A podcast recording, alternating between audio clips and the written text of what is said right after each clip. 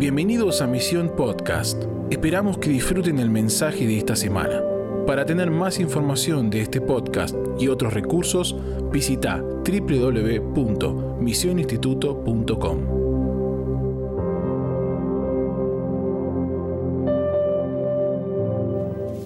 Qué tremendo, qué tremendo todo lo que el Señor ha hecho estos días. Han sido tan intensos, pero va a haber fruto va a haber fruto y fruto en abundancia. Así que prepárate, cuida la semilla, permanece en su amor. Y quiero hablarte en esta última sesión, voy a tratar de ir rápido para que podamos cerrar adorando, pero todo el diseño que Dios nos ha dado esta semana y este fin de semana, eh, sentimos terminarlo con esta enseñanza, esta administración, que ahí lo tienen en los apuntes que le hemos dejado, si alguno no lo tiene puede levantar la mano, pedirlo y ahí alguien te va a acercar. Eh, la mayoría lo tiene, ¿no? Los apuntes y los que están ahí en internet pueden también descargarlos, que se lo estamos dejando. Y el título es Siguiendo la nube de su presencia. Y ha sido tan impresionante este, este fin de semana, ayer y hoy, todo lo que Dios habló, tan fuerte, tan intenso. Si alguien se perdió alguna de las plenarias, yo les animo ahí por internet o, si alguien llegó solo pudo venir a la noche, que escuche porque ha habido un, lineamiento tan profético, algo que viene pasando desde varios años, que lo que Dios nos habla en, las, en los dos días de Heps cada año se convierte en un rema o una dirección profética para lo que viene. Todavía recuerdo año 2020, Dios nos habló que venía un año de intimidad y guerra. Eso nos habló justo antes de la pandemia. Y díganme si no fue un año donde Dios nos mandó a la intimidad y se desató una tremenda guerra. Y cada año, eh, Dios en estos dos días, es algo que uno es tan sobrenatural, que no es algo que uno se pone de acuerdo o uno busca, sino que cada uno de nosotros como que agarramos una parte, pero cuando unimos todas las piezas, yo estoy muy conmovido en mi espíritu por lo que Dios está hablando desde anoche y desde hoy a la mañana hay una construcción tan profética que para mí es dirección y, creo que todo el año vamos a estar eh, girando sobre esta palabra que Dios está trayendo entre nosotros. Fue el año pasado que la dirección fue hasta que llegue el día. Y yo cuando pienso en el año pasado, hemos predicado ese mensaje en toda Latinoamérica, en Europa, en Israel, y, todo empezó en una conferencia de HEPS, sí, así que creo que Dios ha puesto munición pesada en tus manos. Y ahora es tu responsabilidad permanecer.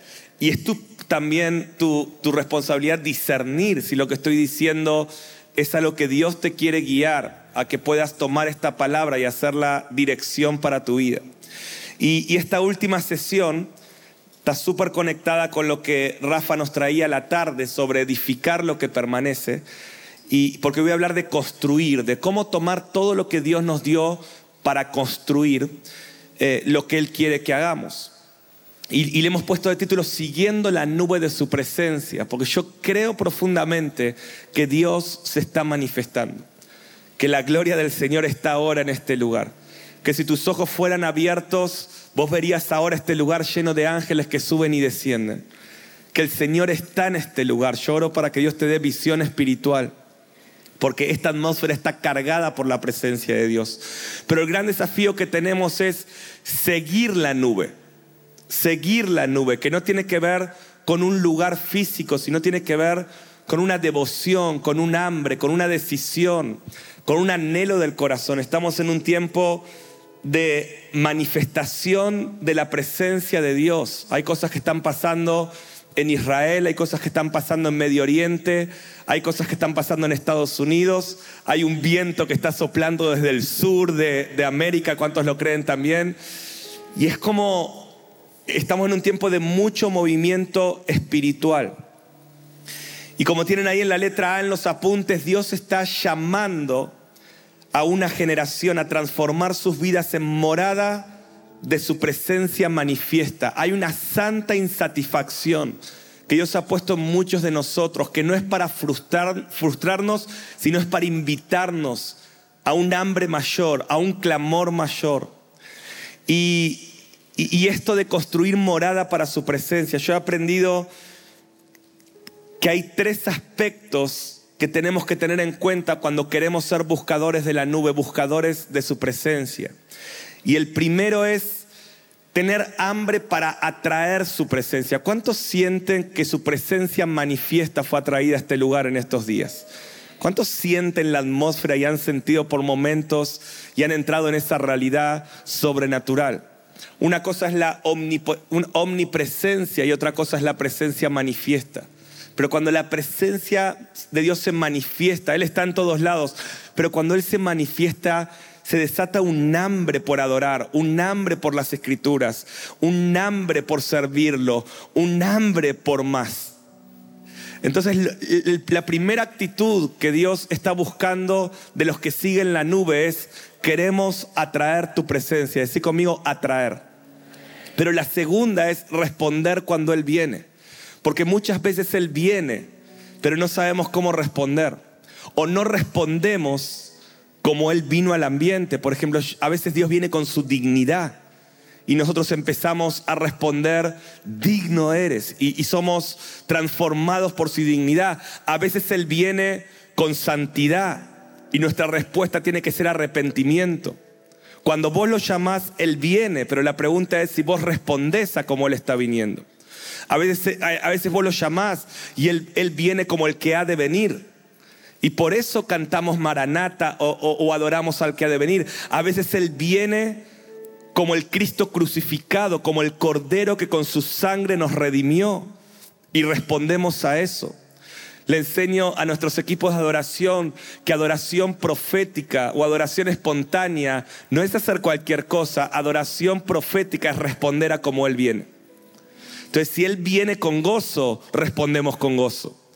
Si Él viene con sobriedad, respondemos con silencio. Si Él viene con santidad, respondemos con arrepentimiento. Si Él viene para revelar su hermosura como esposo, respondemos como una novia apasionada. Entonces, ¿cuántos quieren que Él venga? Pero te quiero enseñar el secreto que hemos aprendido en estos años, es captar cómo Él viene y empezar a responder. Y cuando Él viene y nosotros respondemos, ¿qué creen que pasa? Él se queda. Él se queda. Y este es el paso, el tercer paso del que te voy a hablar esta noche. Cómo construir ámbitos, ambientes para que Él habite, para que Él se quede. Esta tarde en el foro le estamos mostrando lo que pasa eh, y, les voy a hablar un poco, voy a testificar, va a ser una prédica donde voy a testificar mucho cosas que hemos vivido en nuestra historia profética en misión. Eh, yo creo que Dios le dijo al pueblo de Israel, todo el tiempo le recordaba lo que él había hecho y les decía, tienen que contarle a sus generaciones lo que yo hice, que yo los saqué de Egipto, cómo me manifesté. Y varias cosas que yo les quiero contar hoy de nuestra historia profética es para dar testimonio en las generaciones de lo que Dios hizo, porque Él es el mismo ayer, hoy y siempre. Y el que lo hizo lo va a volver a hacer. Entonces, hoy hablábamos de lo que Dios está haciendo con los niños y les mostrábamos videos. vemos lo que Dios está haciendo con gente inconversa y les mostrábamos lo que está pasando cuando Él habita en un lugar, cuando Él se queda en un lugar. Y también les dije a la tarde, el punto no es venir a misión, sino el punto es construir en tu familia, en tu vida, en tu ministerio, un ambiente donde Él venga, donde Él disfrute y donde Él se quiera quedar. Entonces grabate estas tres palabras, decir conmigo atraer, responder y construir. Estos son los tres secretos para experimentar la, la presencia manifiesta de Dios. Que Él venga. Ahora, ¿cuántas veces Él viene? Pero casi nunca Él viene como nosotros queremos, porque Él es Dios, porque Él es, Él, miren, nosotros sabemos lo que queremos, Él sabe lo que necesitamos. Y a veces vos querés que Él venga de una manera, pero Él sabe lo que vos necesitas, qué aspecto de los atributos de Dios necesitamos. Por eso los avivamientos no son copy-paste, ¿no? Cuando vemos que Dios está moviendo en un lado, todos queremos que Él venga de la misma manera, pero la omnisciencia de Dios él viene y se manifiesta como Él quiere. ¿Cuál es el secreto para que Él habite? Aprender a responder y que Él se sienta cómodo cuando Él está viniendo. Estamos en días donde hay algo en común que es que necesitamos la presencia manifiesta de Dios, necesitamos la nube. Necesitamos construir ambientes, ministerios, vidas donde Dios sea traído, donde Dios sea manifiesto y donde Dios quiera habitar. Dios viene cuando lo llamamos, se manifiesta cuando respondemos y se queda cuando construimos. Dios viene cuando lo atraemos y lo llamamos, se manifiesta cuando respondemos a cómo Él viene y se queda cuando nos llevamos el compromiso de construir desde una vida, esto es bien personal, desde un estilo de vida con hábitos hasta una familia, un matrimonio y un ministerio donde Él quiere habitar. Y Dios te trajo a este lugar. Yo les profetizaba anoche, yo veía muchos constructores, veo muchas personas que van a construir ambientes para que la presencia de Dios se manifieste. Y cuando hay un ambiente así, yo ahora te voy a mostrar varios en la Biblia, Dios se manifiesta, las personas son atraídas. No siempre que querramos tocar a las personas Dios será tocado, pero siempre que atraigamos a Dios las personas van a ser tocadas y transformadas. ¿Me están siguiendo? No siempre, a veces cuando el foco es la persona, a veces Dios no es tocado. Pero siempre que Dios es tocado en la Biblia, las personas son transformadas. ¿Cómo construir un estilo de vida que atraiga a Dios? Estamos viviendo días donde necesitamos la manifestación de la presencia de Dios. ¿Puedes decirlo conmigo? Necesitamos, vamos a decirlo fuerte, necesitamos la manifestación de tu presencia. Necesitamos la manifestación de tu presencia. La gente ya sabe lo que nuestros dones pueden hacer, lo que nuestro carisma pueden hacer. Pero esta generación y estos tiempos que vienen necesitan experimentar a Dios. Lo tienen en la letra D, estamos viviendo los días de Noé, pero necesitamos que se levanten los Noé de nuestros días. ¿Cuántos en el espíritu de Noé están en este lugar? Necesitamos que se levanten los Noé de nuestros días. Las profecías bíblicas muestran que los últimos tiempos serán una combinación de tres generaciones bíblicas, los días de Noé, donde ahí tienen los textos, dice que había violencia en la tierra. Hoy estamos viendo violencia llenar la tierra. Los días de Babel, de Babilonia, dice que así serán los últimos tiempos, como una gran Babilonia, que son días de confusión. La, palabra profetiza que en los últimos tiempos serán como los días de Noé, violencia. ¿Cuántos creen que hay mucha violencia hoy en la tierra? Dice, combinados con los días de Babilonia, confusión. ¿Cuántos creen que hay confusión hoy en la tierra? Veamos que en España estos días se suicidaba una niña gemela por la confusión de sentir que quería ser transgénero, no vieron esa noticia, y la otra, y, dos hermanitas se tiraron de un eh, tercer piso y una está muy grave. Y, todos los, noticieros están hablando que eso es por no dejar que los niños decidan si quieren ser transgénero. Días de confusión, días de Babilonia. Pero ¿se acuerdan que Jesús dijo, yo les digo estas cosas antes que suceda para que cuando pasen su fe crezca y prediquen el Evangelio del reino hasta lo último de la tierra? ¿Y cuál es el Evangelio del reino? Que Él vino, murió, resucitó y pronto volverá. Dice, cuando pasen esas cosas no se asusten, no agachen sus cabezas, no tomen la narrativa depresiva del sistema porque ustedes ya conocen el plan. ¿Saben por qué la Biblia habla tanto de los últimos tiempos? Porque un director solo le da el guion de una película a los actores que van a protagonizarla. La gente tiene que ver lo que va a pasar, pero los actores tienen el guion completo. Por eso Dios nos da el guion completo, porque vamos a ser clave en las dinámicas venideras. Y en ese guion dice, serán como los días de Noé, serán como los días de Babel y serán como los días de Lot, de Sodoma y Gomorra, que había inmoralidad sexual, lujuria y, y todas estas cosas, ¿no? ¿Cuántos pueden ver otra señal en nuestra generación como nunca? Los días de violencia de Noé, los días de confusión de Babel y los días de inmoralidad sexual de Lot. Pero cuando Jesús dice ahí en Mateo 24, dice, será como los días de Noé, Mateo 24, 27 al 29. eso habla que los días, estamos en los días de Noé, pero necesitamos que Dios levante a los Noé de nuestros días. ¿Y qué es Noé? No es un constructor de estructuras que preservan generaciones en días de juicio y confusión. Entonces, Dios nos está llamando a construir. Vos has atraído su presencia. Dios te ha mostrado cosas. Y, el desafío final que te quiero dejar después de esta semana gloriosa es, tenemos que construir arca. ¿Qué es construir arca? Es construir una cultura donde en medio de los días difíciles Dios pueda preservar una generación para que persevere hasta el fin y alcance la tierra redimida. Entonces ya no es un arca, ya no es una estructura...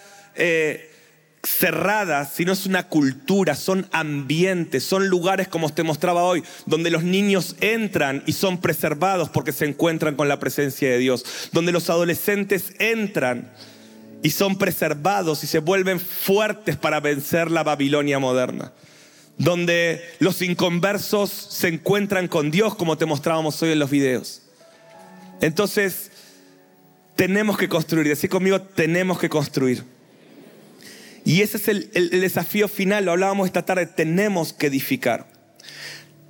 En Hechos 15 nos muestra también que en el Evangelio que predicaron los apóstoles, ellos dicen en Hechos 15, en aquel concilio, Hechos 15, 15 dice, y con esto concuerdan las palabras de los profetas como está escrito, después de esto volveré y reedificaré el tabernáculo caído de David que está caído y repararé sus ruinas y lo volveré a levantar, escucha bien, para que el resto de los hombres busque al Señor y todos los gentiles sobre los cuales es invocado mi nombre.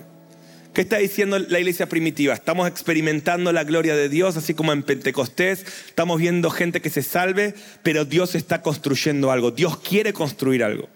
Y dicen, lo que Dios quiere construir es el tabernáculo de David. Dice, esto que está pasando es que Dios está reconstruyendo una estructura donde su presencia es el centro y la gente, el resto de la gente puede buscar a Dios y aún los gentiles pueden ser alcanzados e invocar el nombre de Jesús.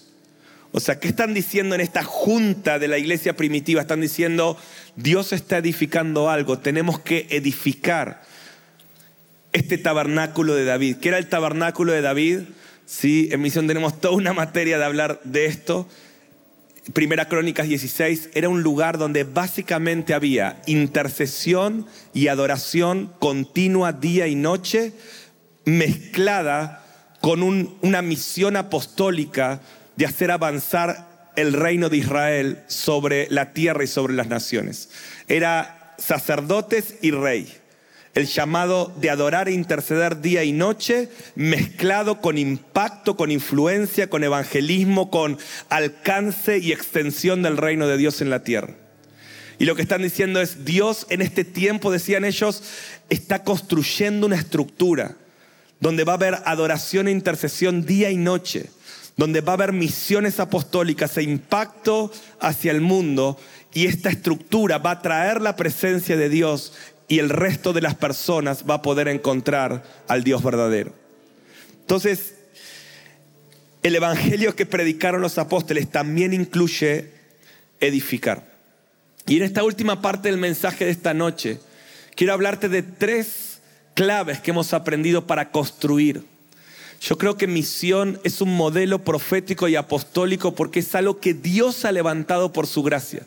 Nosotros somos colaboradores y te aseguro que esto lo hizo Dios porque nunca tuvimos el control, siempre Él nos guió. Y lo que Dios levantó en misión es un modelo que Él quiere replicar en, en naciones, en lugares, porque Dios lo eligió así. ¿Qué es lo que Dios quiere replicar? Los principios que son bíblicos, que tienen que ver con un monte donde la presencia de Dios habita. Entonces, número uno, para edificar morada para Dios en los últimos tiempos, lo tienen ahí, tres características. Número uno, construir conforme al diseño de Dios. Quiero que me ayudes en esta noche y lo digas conmigo. Construir conforme al diseño de Dios. Decir una vez más.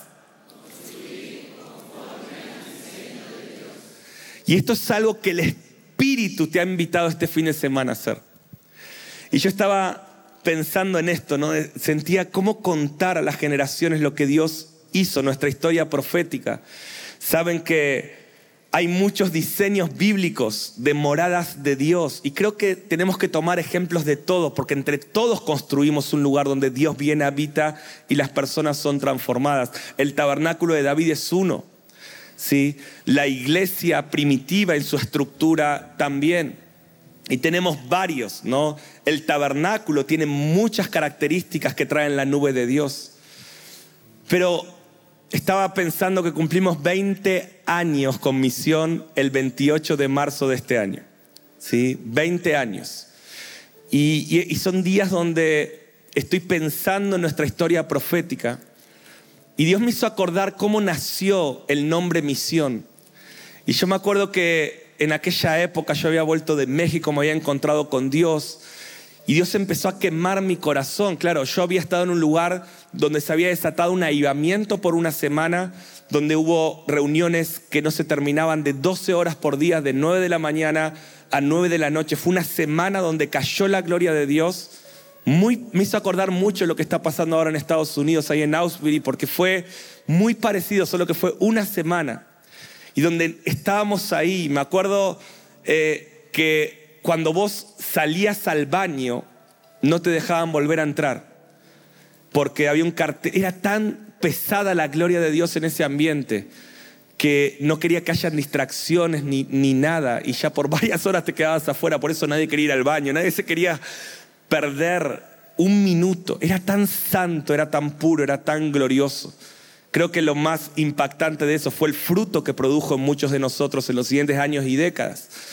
Pero claro, yo volví de ver esto y me acuerdo en aquella época estar en, mi cuarto ahí e, en casa de papás, donde obviamente vivía, y, y yo hacía esta oración, digo, Dios, yo anhelo construir un lugar donde muchos puedan tener experiencias con tu presencia como la que yo tuve y transformó mi vida. Y me acuerdo que empecé a, ver en la Biblia que la palabra decía que Dios eligió el monte de Sión como su habitación. Y en aquella época hice un estudio sobre el monte de Sión, con la poca luz que tenía en esa época. Y empecé a ver que Dios decía que Él amaba un lugar que se llamaba Sión. Y yo empecé a pensar, dice, empecé a estudiar qué tiene ese lugar. Saben que Sión es Jerusalén. Hay una Sión celestial, pero la idea está llena de profecías que ahora les voy a mostrar sobre Sión terrenal. Sión es bueno, para los judíos es el jardín del Edén. Hay dos ríos que pasan por ahí que se nombran en Génesis. E, es el monte Moriah, el monte de Sión, donde hoy está la cúpula dorada, es el monte Moriah, donde Abraham fue a sacrificar a Isaac. Imagínate lo que es ese lugar para Dios. Es como el epicentro, dice la Biblia que él puso a Sión como el centro de todas las naciones. En ese lugar David, ¿se acuerdan cuando comete aquel error que censa al pueblo y Dios se enoja? paréntesis, a Dios no le gustan los números.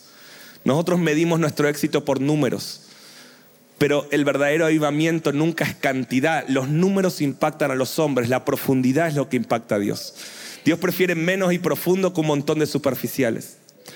Entonces, ¿se acuerdan que a los superficiales Jesús los mandaba a la casa?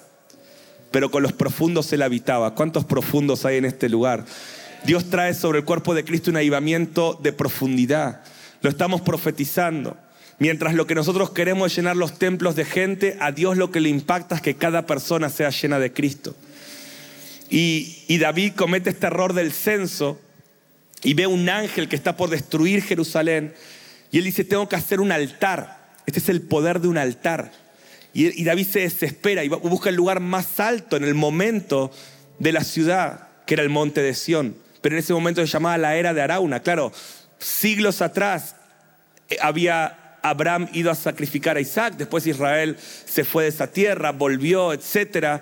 Y ahora pasaron las generaciones y este lugar es una era de Arauna el Jebuseo, porque ese lugar lo tuvieron los Jebuseos. Y David va y le dice a Arauna, yo quiero este lugar para levantar un altar. Y Arauna le dice, bueno, sos el rey, te lo regalo. No, no me lo regales. Yo no quiero darle nada a Dios que no me cueste. Y él paga el precio para comprar lo que es el monte de Sión. Y luego su hijo va a construir el templo ahí. Y ese lugar se transforma en el epicentro del arca de Dios y la presencia de Dios para Israel. Siglos más adelante Jesús va a entrar a ese lugar, va a, tirar las mesas. Luego se va a destruir ese templo. Y el Señor dice, pero habrá una generación, yo haré volver a los judíos a ese lugar, los haré construir nuevamente en el monte de Sión un templo. ¿Cuántos saben que esto está a las puertas? Lo hemos visto esta semana. Y ahí entrará el anticristo. Miren lo que es ese lugar para Dios, que el anticristo va a entrar a ese lugar a profanarlo y decir, yo soy Dios. Pero ¿cuántos saben que después de un tiempo Jesús va a poner sus pies en el monte de los olivos? Va a romper ese valle de Cedrón, la puerta de Oriente, va a entrar al monte de Sión y va a decir, yo soy el rey de reyes y el señor de los señores. Y dice la Biblia que desde ese lugar, por eso dice Jeremías, dice, Jerusalén será el trono de Jehová para siempre. O sea, ese monte, bíblicamente, dos veces es llamado literalmente el trono de Dios para siempre. Por eso dice que Jesús va a tomar el trono de David. Amén. ¿Cuántos pueden ver que Sion es un lugar importante? Entonces yo me acuerdo que empecé a ver todo esto y empecé a ver un montón de características del monte de Sion. Y empezamos a hacer una oración. ¿Saben cuál es la oración? Dios, yo quiero construir un monte de Sion en mi ciudad.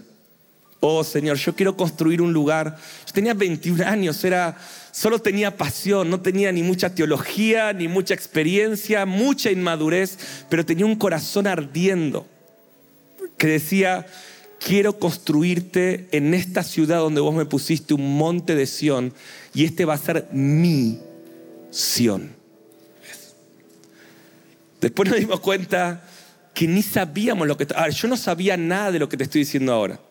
Después Dios despertó el llamado al monte de Sión literal. Después empezamos a entender la conexión que había proféticamente con Israel. Después empezamos a ver un montón de cosas. Pero la esencia del corazón es quiero construir un lugar donde vos elijas como habitación, donde vos ames y donde, las personas corran a adorarte y a ser transformadas. Esa es nuestra historia profética. Así empezamos hace 20 años.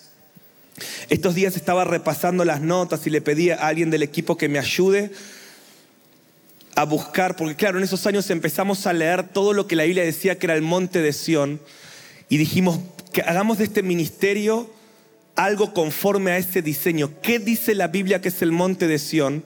Y que las características de este ministerio tengan que ver con lo que la Biblia llama un monte de Sión. Porque si Dios eligió un lugar con ciertas características, y construimos algo así, yo sé que Dios va a venir a habitar. Y, mira, les voy a mostrar bien rápido en, un, en este cuadro.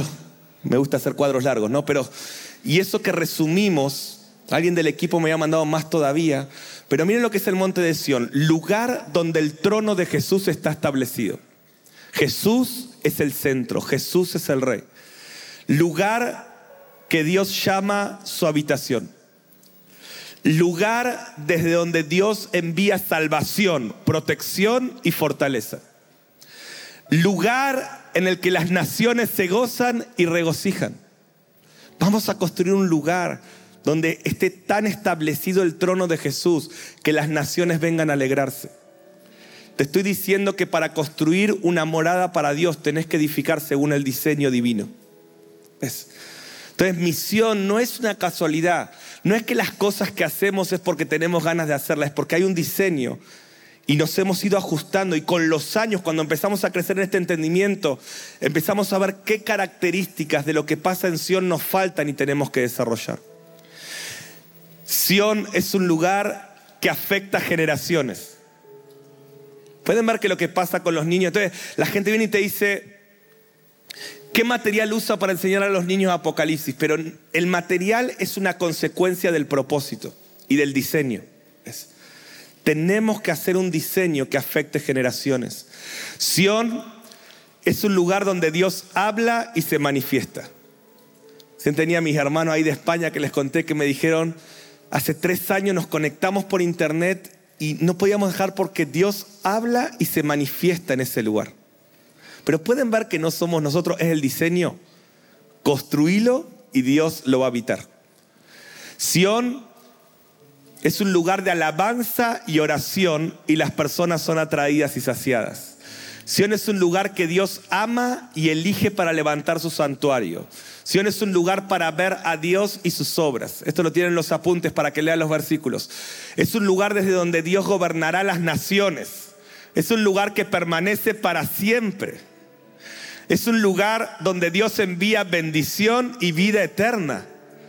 Es un lugar desde donde salen enseñanzas para pueblos y naciones. Ahora les voy a confesar, por eso ¿Cuál es la clave?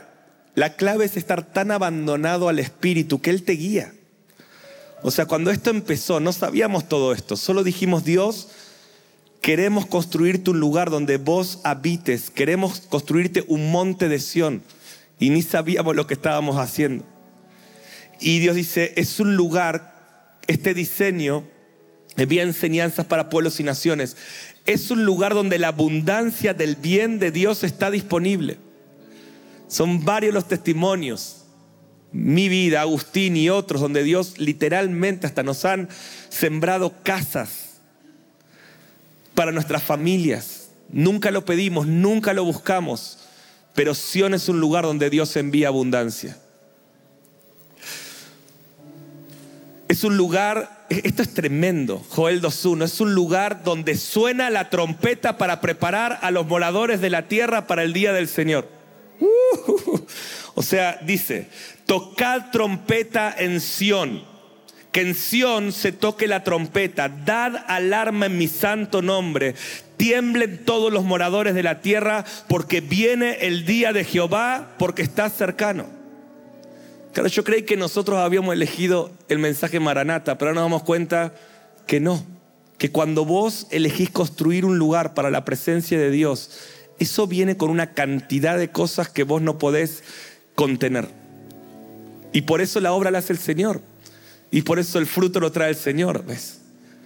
Ahora, Sión es un lugar, Isaías 4:5, donde reposa la nube de Jehová, que es lo que estamos hablando hoy. Entonces, ¿qué te quiero decir en estos minutos que me quedan? Cuando tu corazón es, quiero construir un lugar donde vos habites, donde vos te manifiestes, en mi familia. Y empezás a estudiar cuáles son las características de ese lugar. Y empezás a alinear tu vida. Hablábamos esto esta semana. Sabio es el que alinea su vida a la palabra. Necio es el que amolda la palabra a su vida. Sabio es el que dice, si la Biblia dice esto, yo quiero hacer lo que el diseño bíblico dice. Si la Biblia dice que en los últimos tiempos Dios va a levantar lugares de adoración día y noche, yo quiero ser sabio, quiero alinear mi vida a la palabra. Pero ¿qué dice el necio? Bueno, la palabra dice eso, pero bueno, ¿no? Y la empieza como a acomodar, ¿sí? Y lo que estás perdiendo es el diseño de Dios, que el diseño de Dios es el que trae la presencia de Dios. ¿Cuántos están conmigo? Entonces, número uno, desarrollar. Ahora, yo te estoy hablando del monte de Sión, te podría hablar del diseño de los cinco ministerios. Cada diseño bíblico tiene que ser nuestro modelo para edificar. Lo que la Biblia dice que va a pasar en los últimos tiempos será mi modelo para construir. Yo lo voy a hacer y Dios lo va a bendecir. Y lo va a bendecir con su presencia. Ahora escucha esto. Un diseño divino se sostiene con un corazón apasionado por su presencia no alcanza con recibir el diseño divino, se sostiene con un corazón ardiendo por la presencia de Dios. Entonces, mi segundo punto para traer la manifestación de la presencia de Dios es desarrollar un corazón conforme al de Dios. Mis hermanos, yo creo que en esta semana han recibido diseño divino. Yo creo que has recibido instrucciones. Yo creo que no te podés ir igual de este lugar. Yo veo tus manos ahora llenas de herramientas para edificar. El que tenga oídos para oír, que oiga. No es que Dios te está exhibiendo cómo es el ministerio misión. Dios te está inspirando para decirte, te traje a este lugar porque vas a construir en tu familia y en tu ciudad una habitación que Dios elija y lo que Dios va a hacer en ese lugar va a hacer mucho más allá de lo que vos pensabas, querías, lo que vos podías con tus fuerzas. ¿Cuál es el testimonio que te quiero dar? Todo lo que está pasando en este ministerio por gracia no es por nosotros, es porque solo dijimos, Dios, vamos a construir un monte de Sión.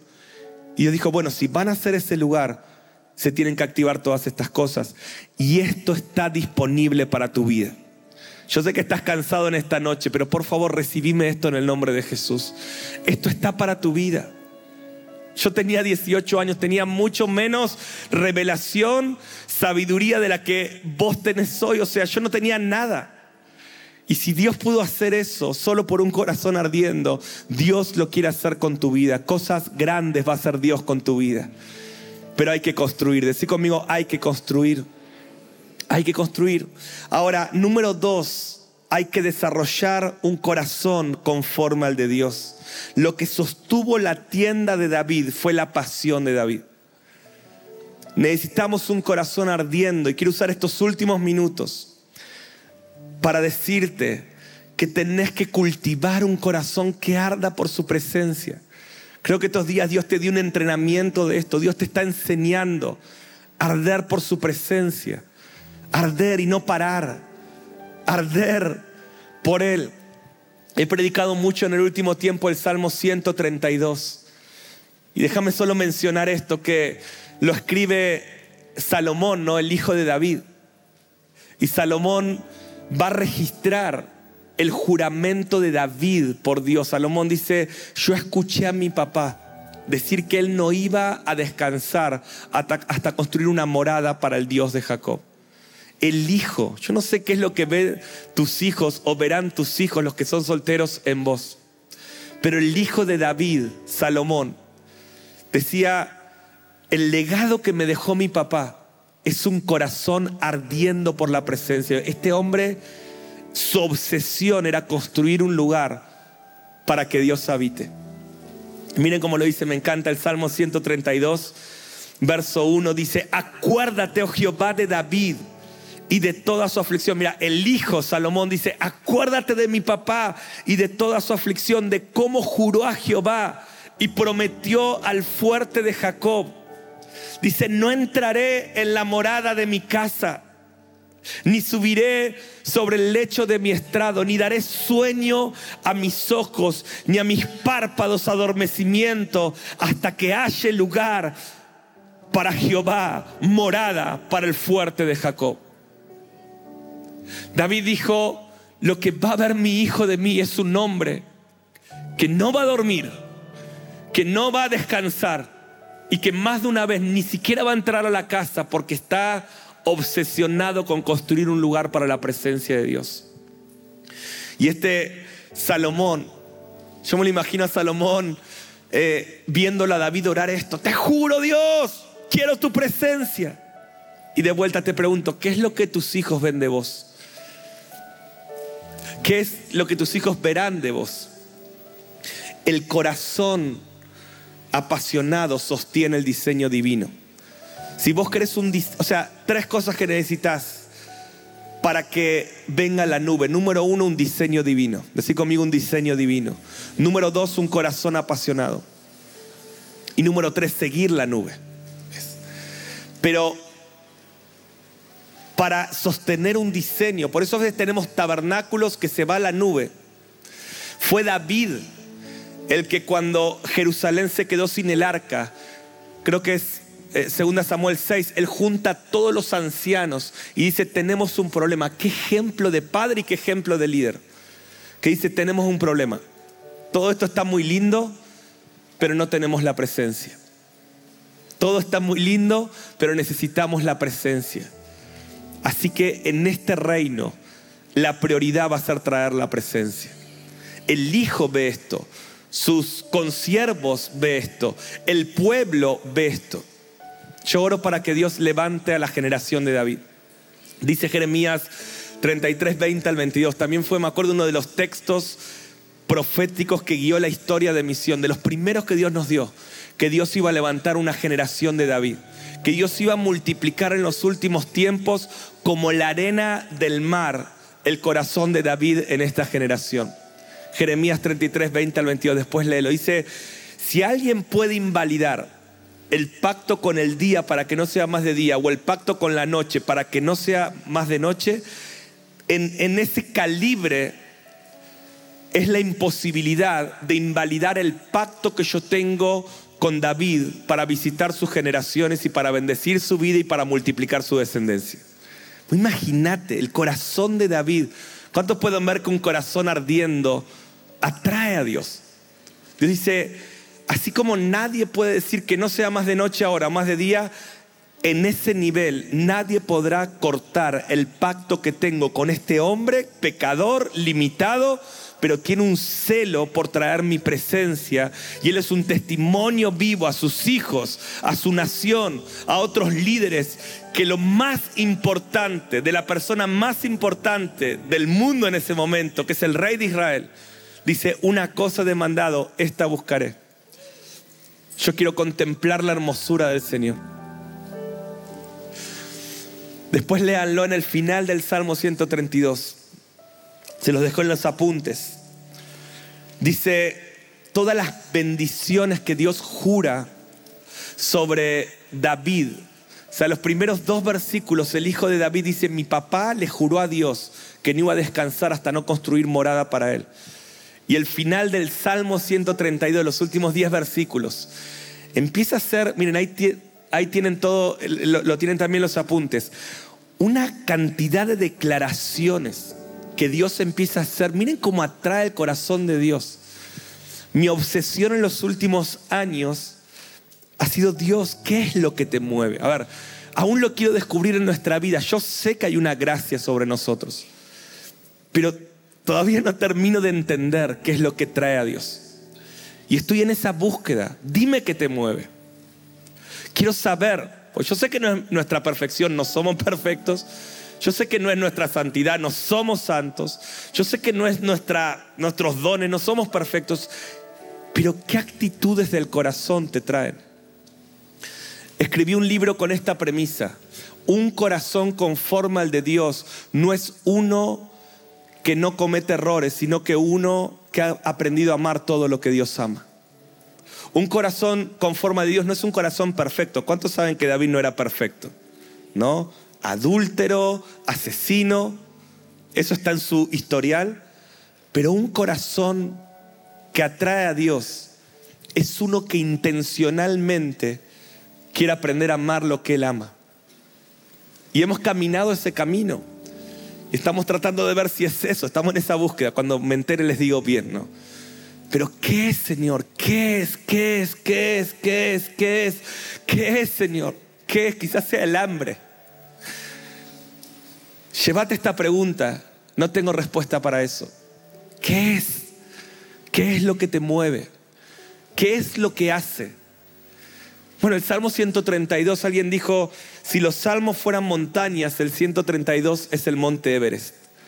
Porque el Salmo 132 te muestra qué es lo que hizo a David David. Creo que el Salmo 27 también, pero eh, David juró, su hijo, hay un diseño ahí, su hijo, diciendo, mi papá juraba que no iba a descansar hasta no construirte una morada donde vos habites.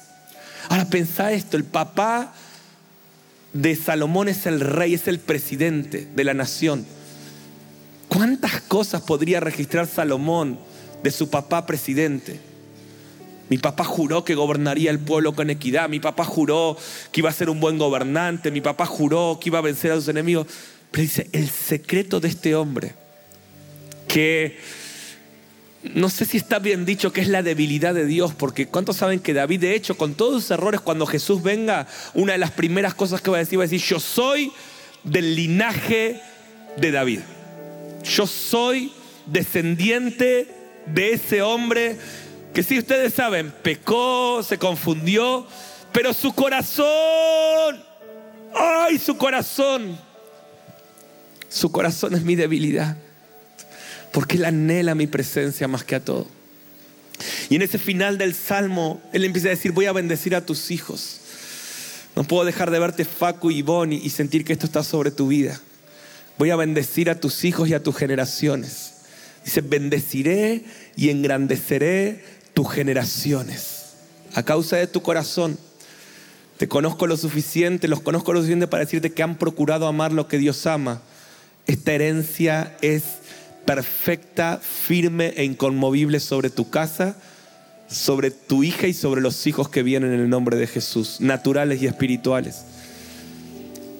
Cuando vos jurás esto, Dios te dice, bendeciré a tus hijos.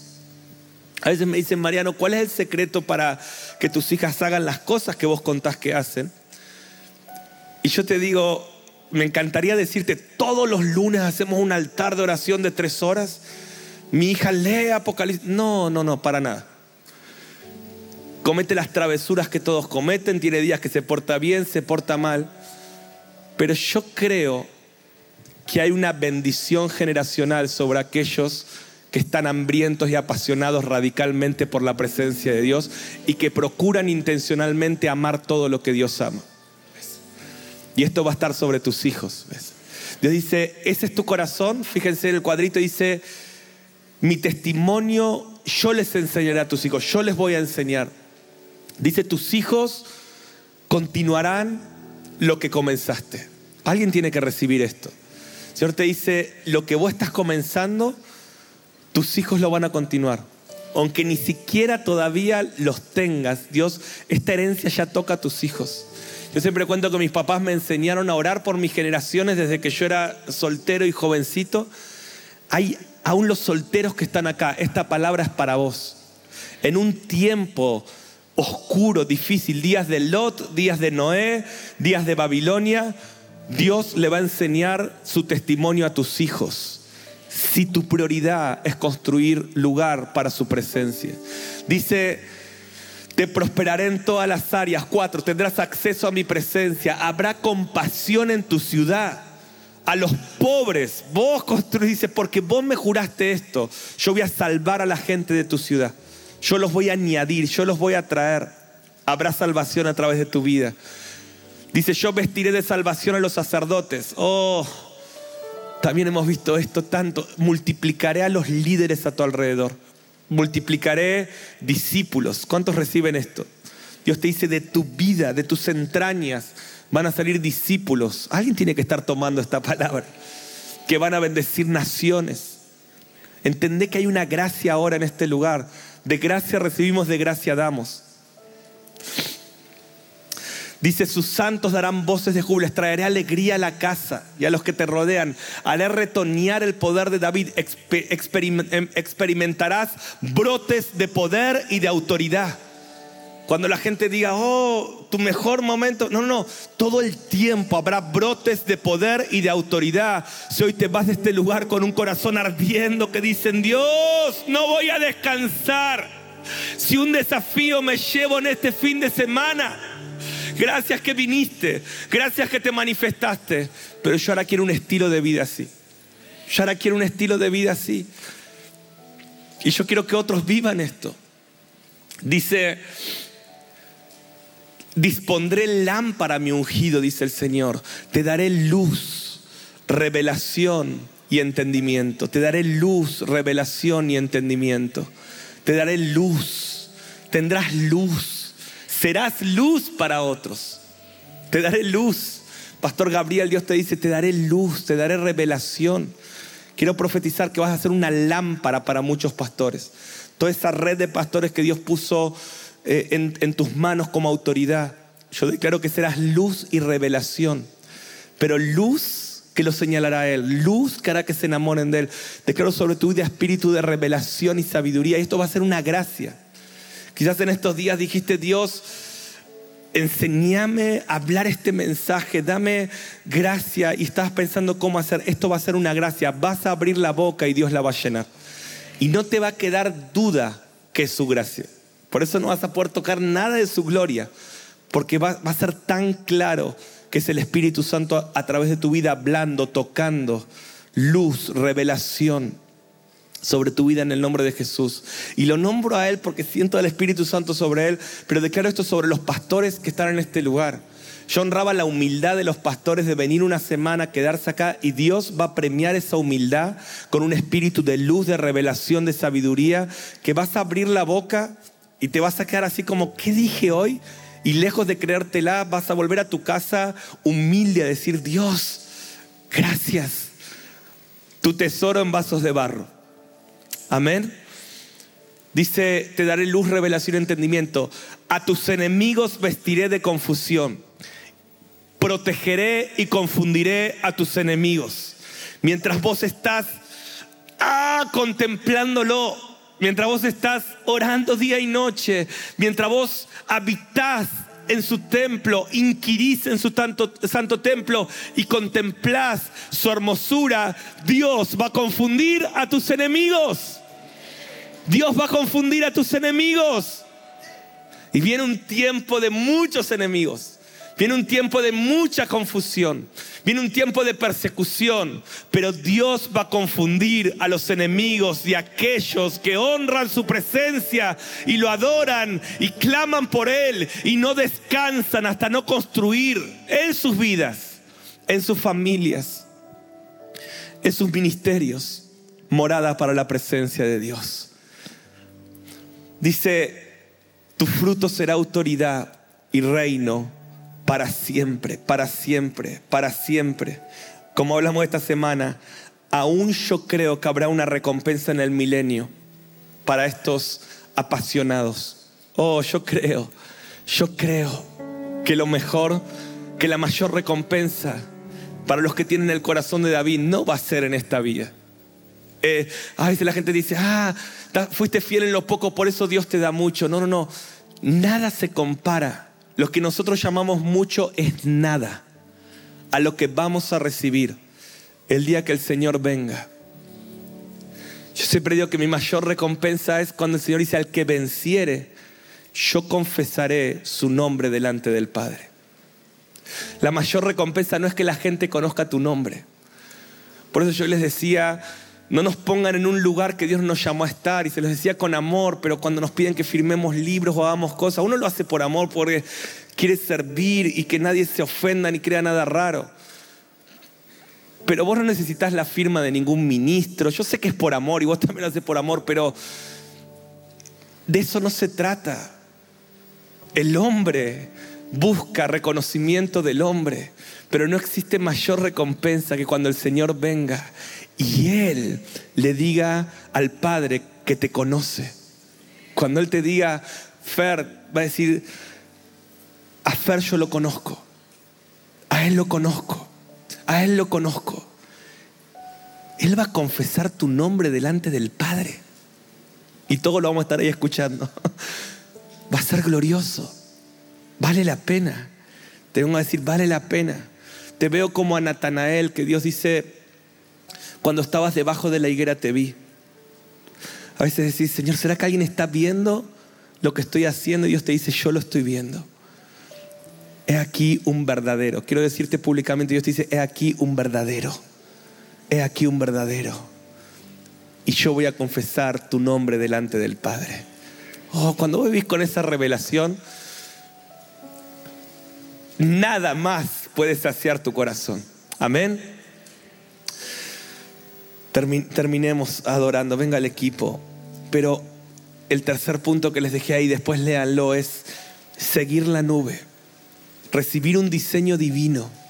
Te quiero animar a esto, busca diseños divinos y traducirlos a tu familia, a tu ministerio. Yo te conté prácticamente cómo lo hicimos con el monte de Sión, con los cinco ministerios, con las pasiones del corazón de Dios. ¿Saben cuál es la clave? Agarrar un diseño divino, traducirlo a tu familia, traducirlo a tu vida, traducirlo al ministerio que Dios te dio. Por eso si vos ves hoy misión, que es el ministerio principal que Dios me puso a cargo, yo trato de traducir diseños divinos. Así que el diseño divino es amar a Israel, tenemos que amar a Israel.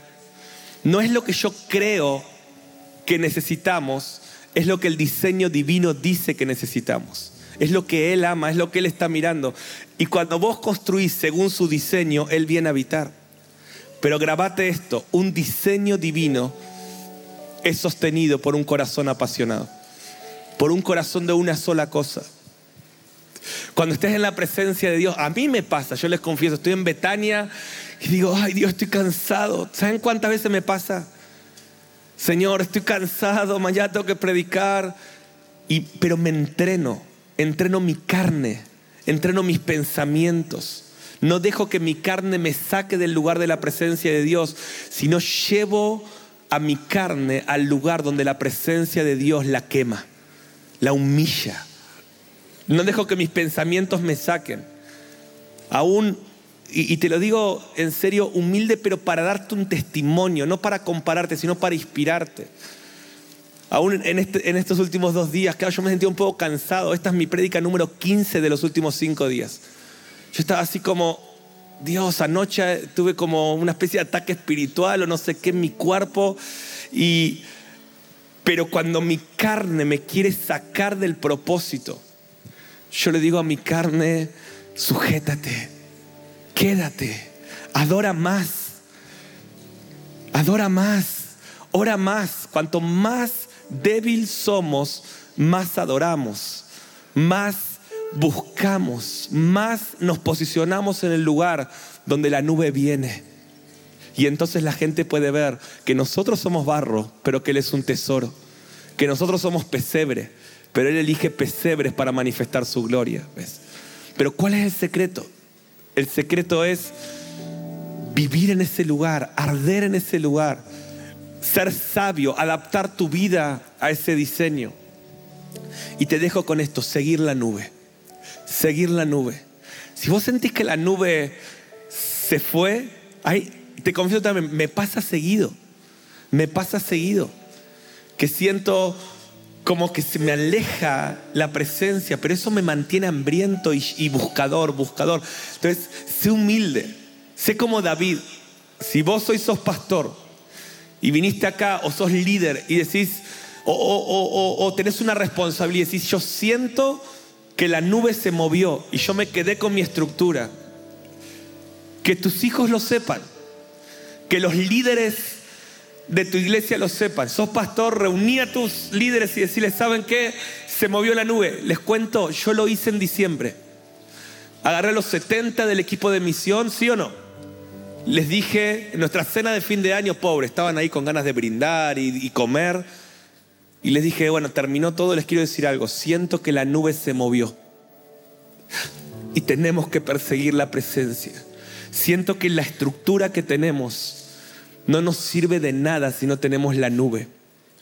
Les dije, con mi esposa vamos a entrar en dos meses donde paramos la agenda y vamos a clamar por la nube y nos vamos a mover. Y como discípulos, quiero decirles que nos movamos. Porque lo que va a sostener este ministerio, ¿se acuerdan cómo esa iglesia tiene nombre de que vives, pero está, estás muerto? O sea, tienes reputación, pero en realidad yo hace tiempo me moví. ¿Y, y cuántos creen que la reputación no sirve? Lo que sirve es la presencia. Amén. Por eso Quizás no es que la nube se movió, pero sí te puedo decir en esta noche, para cerrar esta semana gloriosa, hay más, hay más, hay más, hay más. Le digo a todos mis eh, consiervos de misión, hay más, Rafa, hay más, hay mucho más. Pipi, hay mucho más, mi amor, hay, hay muchísimo más. Max y Anto, hay mucho más. Dai Agus, hay mucho más, Dama, Josu, a todos, a todos. Le digo a mis papás que los amo y son mi ejemplo. Hay mucho más para sus vidas y para su ministerio en esta temporada. Le digo a todos los que están acá, hay más. Pastores de la iglesia hermosos, hay más, hay más para nosotros. Hay más. Hay más, Gus, Andre, Carlitos, Gladys, Ro, Gus, Sarita, Ale, Nati, Flor, todos. Hay más, hay más, hay más. ¿Qué necesitamos? Adaptarnos al diseño divino, arder nuestro corazón y seguir la nube. ¿Cuántos van a seguir la nube en este lugar? Sos uno de esos, aplaudí al Señor, ponete en pie.